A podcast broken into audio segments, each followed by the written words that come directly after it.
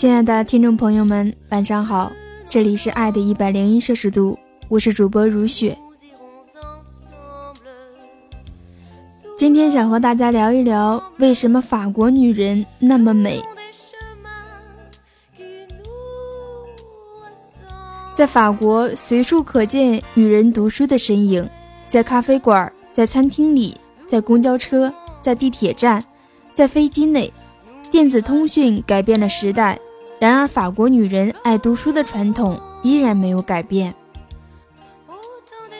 巴黎的地铁并不拥挤，总能看见一些女郎在等车的空闲里，见缝插针地捧着一本书在读，不刻意，不造作，那种气定神闲，读到精彩处还会皱眉或者紧张的样子，让你明白，这就是法国女人读书的常态。书说，读书的唯一用途是增加气质，世上确有气质这回事。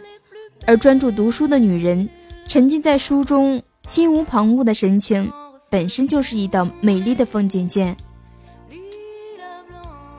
法国民意机构曾做过一个调查，显示，法国平均每人每年读书约十二本，从几岁到几十岁，人人都在读书，阅读几乎成了法国人的符号。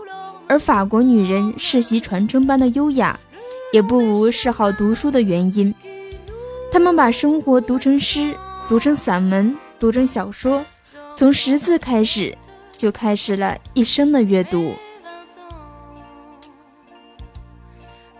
优雅和美丽是法国女人一生的事业，阅读也不例外。她们读了一辈子的书，把自己也活成了一本书。一本让全世界的人想要一探究竟、为之着迷、留恋的书。